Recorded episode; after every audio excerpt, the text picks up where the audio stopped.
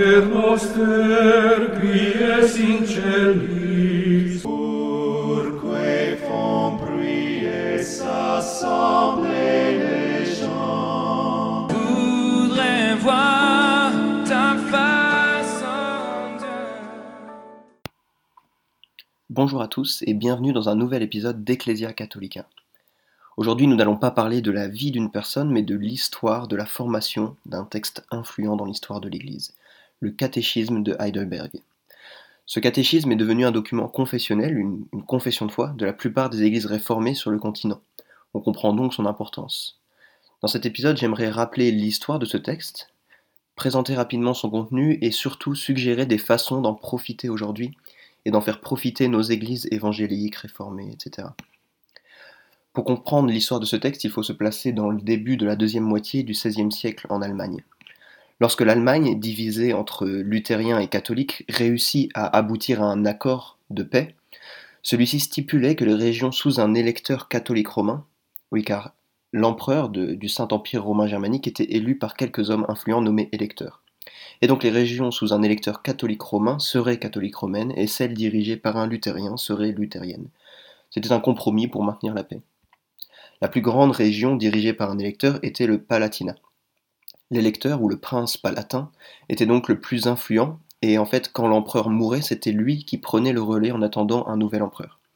L'électeur palatin était luthérien au début du XVIe siècle, tandis que l'empereur était catholique romain. Le Palatinat comportait une université importante dans la ville de Heidelberg. Des luthériens et des réformés s'y trouvaient.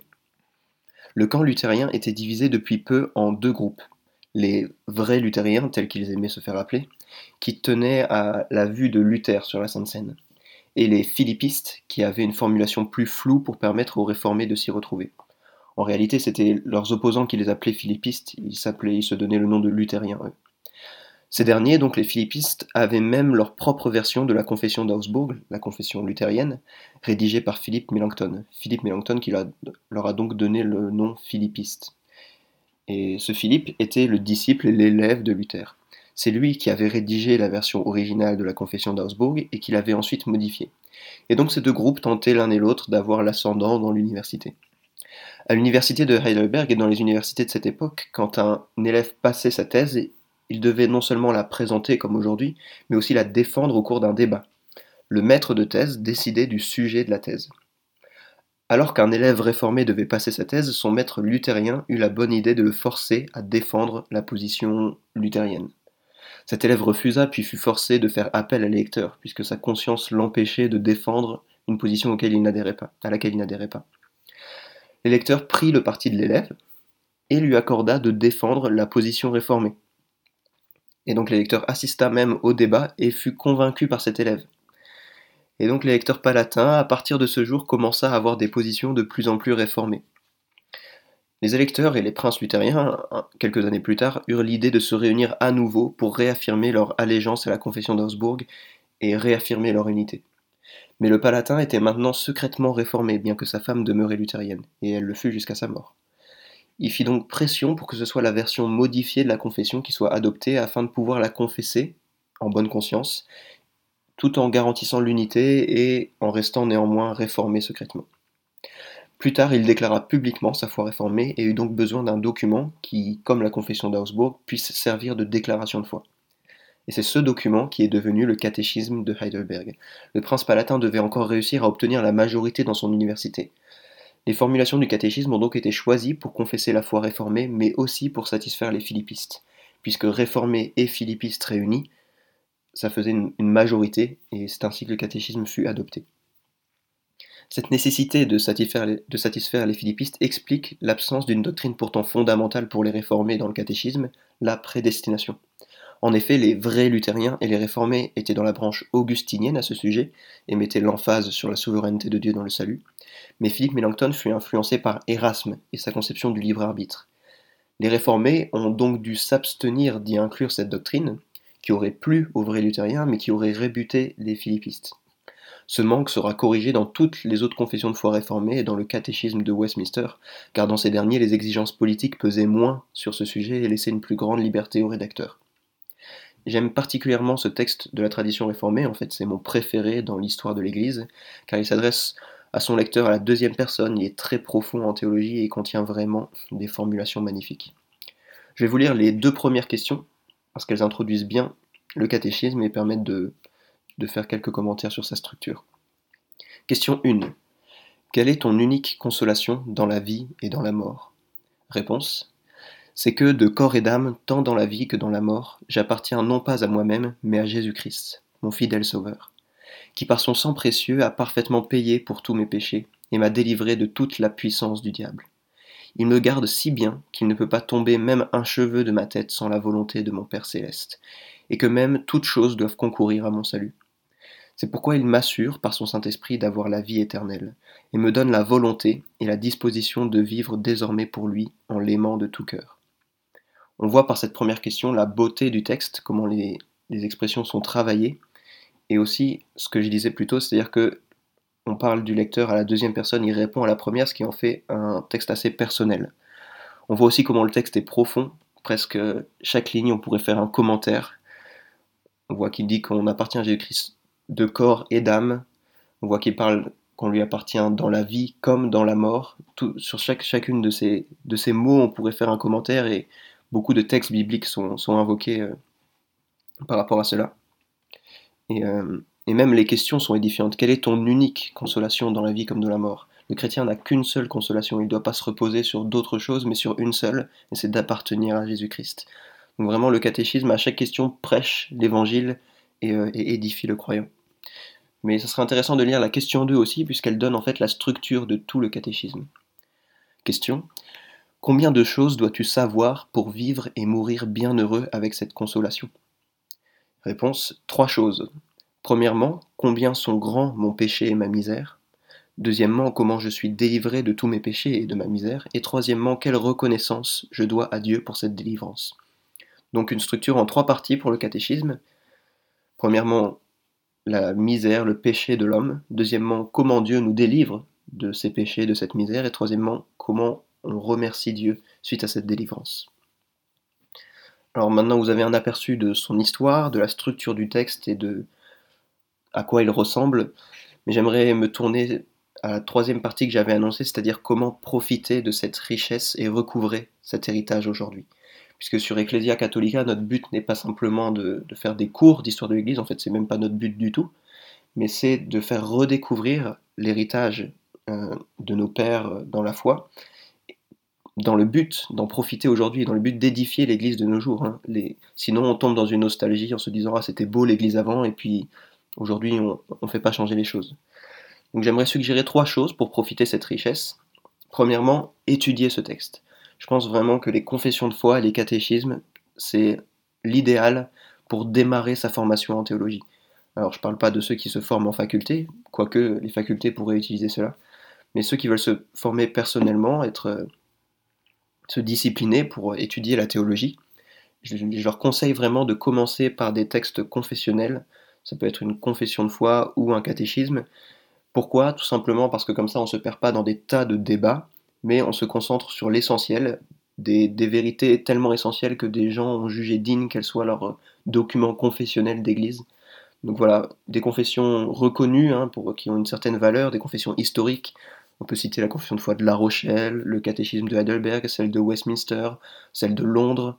Voilà, des confessions comme ça, c'est des confessions qui ont une histoire et qui sont reconnues assez largement dans l'Église, qui sont des valeurs sûres. Mais pour l'étudier, il y a plus que ça, puisque le catéchisme de Heidelberg a été commenté par son rédacteur, Zacharias Ursinus, le rédacteur principal du catéchisme. Et c'est là que j'admire vraiment cet homme, puisqu'il a réussi à la fois à faire un catéchisme clair, simple, compréhensible par des enfants, et à en faire un commentaire digne d'un systématicien. vraiment, c'est une théologie systématique. Hein. Ce commentaire fait 1200 pages, et c'est dire la profondeur du catéchisme, si on peut en faire un commentaire aussi long. Et donc, comment en profiter aujourd'hui Eh ben, c'est là que j'aimerais vous parler d'un projet qui est vraiment génial, et je dis pas seulement ça parce qu'il est porté par mon blog, mais parce que je le pense vraiment. Et ce projet, c'est un projet qu'Étienne Omnes a, et qu'il euh, porte sur Par la foi, qui est de traduire ce catéchisme en français et de le vulgariser. Alors la vulgarisation, c'est-à-dire euh, l'adaptation voilà, pour tout le monde du commentaire, est faite euh, tous les vendredis sur par la fois un article commente une, section du catéchisme. Alors ça peut être plusieurs questions ou seulement une partie des questions si la question s'y prête. Et donc je vous invite vraiment à vous abonner au blog pour suivre les vendredis cette vulgarisation du catéchisme. Et ensuite, la traduction qu'il fait en parallèle de cette vulgarisation sera publiée en livre et on vous informera encore une fois sur Par la foi quand elle sera publiée. On est en discussion avec une maison d'édition et ça devrait se faire on espère en 2019, peut-être que ça sera plus long, ça dépend des, aléas de la vie, euh, parce que c'est quand même un gros travail de traduire 1200 pages. Mais en tout cas, on vous tient au courant et on espère que ça sera un document utile pour l'Église. Ça serait vraiment une, une grosse systématique réformée en français, solide, et on serait content d'apporter ça à l'Église française. La deuxième suggestion que je peux vous faire, c'est d'utiliser un catéchisme plus moderne. Alors je pourrais vous suggérer, si vous étiez théologien, d'en rédiger un, mais en fait ça a déjà été fait puisque euh, Évangile 21, donc The Gospel Coalition, en a, a publié un et l'a traduit en français. Alors celui qui porte ce projet, c'est le pasteur presbytérien Timothy Keller, et aussi Don Carson, John Piper qui sont impliqués dans tout ça. Ils ont même fait une application qui lui correspond. Alors comment il se structure? Eh bien exactement comme le catéchisme de Heidelberg, c'est-à-dire sous forme de questions-réponses qui abordent les grandes doctrines chrétiennes et d'ailleurs, dès la première question, vous verrez qu'ils se sont inspirés du catéchisme de Heidelberg, puisque la première question est similaire. Hein. quelle est ta seule consolation ou ta seule espérance dans la vie comme dans la mort? Donc vraiment la même formulation, et c'est très bien, hein, ça sert à rien de réinventer la roue, ils se sont inspirés de ce qui existait déjà. Et ce catéchisme donc a été traduit en français, il s'appelle Nouveau catéchisme pour la cité. Et en français, je crois que des personnes comme Mike Evans, Florent Varac se sont impliqués euh, dans la traduction, puisque, enfin pas dans la traduction, mais dans les commentaires, puisque le catéchisme comporte questions, réponses, euh, des passages bibliques qui correspondent à la réponse, euh, quelques commentaires sur cette question, un commentaire d'une personne qui a vécu il y a longtemps, un commentaire d'un théologien actuel, et euh, une prière, je crois. Donc voilà, c'est, pas très long hein, comme catéchisme, c'est beaucoup plus court que le commentaire de, de Zacharia sur Sinus, c'est pas une systématique, mais voilà, c'est plus dévotionnel. Et par exemple, moi qui suis à Lille, au Feu de Lille, donc au foyer évangélique universitaire, tous les mardis soirs, on étudie une question euh, du catéchisme, de, du nouveau catéchisme pour la cité. Et ça, ça pourrait être décliné aussi en études bibliques en église. Vous pourriez, je ne sais pas pourquoi les études bibliques c'est souvent le mardi, vous pourriez les mardis soirs euh, étudier ensemble une, section du catéchisme et, euh, et, le faire en église. Et justement, puisque je parle d'église, je me tourne vers la troisième suggestion, qui est celle de l'utiliser au cours du culte. Un catéchisme, à l'origine, ça a aussi été fait pour enseigner les enfants. Et donc, un des moyens d'impliquer les enfants dans la vie de l'Église, c'est d'utiliser le catéchisme. Alors ça nécessite aussi une implication des parents, hein, c'est un travail un peu, plus, conséquent, il faut que les gens soient motivés pour que ça marche. Et, euh, donc on pourrait suggérer, comme ça se fait dans plein d'églises réformées, qu'en semaine, euh, les familles euh, fassent des cultes de famille tournés autour de la question autour du dimanche abordé par le catéchisme, parce qu'une chose que je n'ai pas dite, c'est que le nouveau catéchisme pour la cité ou le catéchisme de Heidelberg sont structurés pas seulement en questions-réponses, pas seulement en trois parties, mais aussi les questions sont regroupées en 52 dimanches, tout simplement parce qu'il y a 52 dimanches par an. Et donc au cours de la semaine, les parents en culte de famille pourraient euh, parler de la question, la lire ensemble, voire mémoriser la réponse, comme ça se fait dans certaines églises. Et le dimanche, euh, il suffit simplement que celui qui préside apporte une méditation sur le dimanche, euh, du catéchisme et, euh, et fasse réviser la question aux enfants, par exemple, ou pose quelques questions dessus. Et ainsi, ça encourage le culte de famille, ça encourage le dialogue entre les parents et leurs enfants sur la foi, ce qui est vraiment quelque chose de très bon. Et ça encourage aussi à impliquer les enfants dans l'église et je suis sûr, certain, que les parents apprendront beaucoup aussi par, par cette étude. Donc voilà, trois suggestions pour ce texte, pour profiter de ce texte aujourd'hui, l'étudier, notamment par notre vulgarisation, utiliser un catéchisme plus moderne, si vous le voulez, et impliquer les enfants, l'utiliser dans le cadre de l'Église, soit en études bibliques, soit au cours des cultes, soit dans des groupes comme les GBU ou les Feux, c'est vraiment adapté pour, euh, une année d'études. Euh, et c'est sur ça que j'aimerais vous laisser, sur ces suggestions, quand on étudie l'histoire de l'Église, il faut vraiment essayer de retirer des leçons qui seront utiles pour l'Église d'aujourd'hui, pas simplement tomber dans une nostalgie de c'était mieux avant, mais essayer de faire avancer les choses et euh, j'espère que ces suggestions vous seront utiles, j'espère aussi que vous en avez d'autres, n'hésitez pas à les proposer en commentaire et on vous dit à la prochaine fois.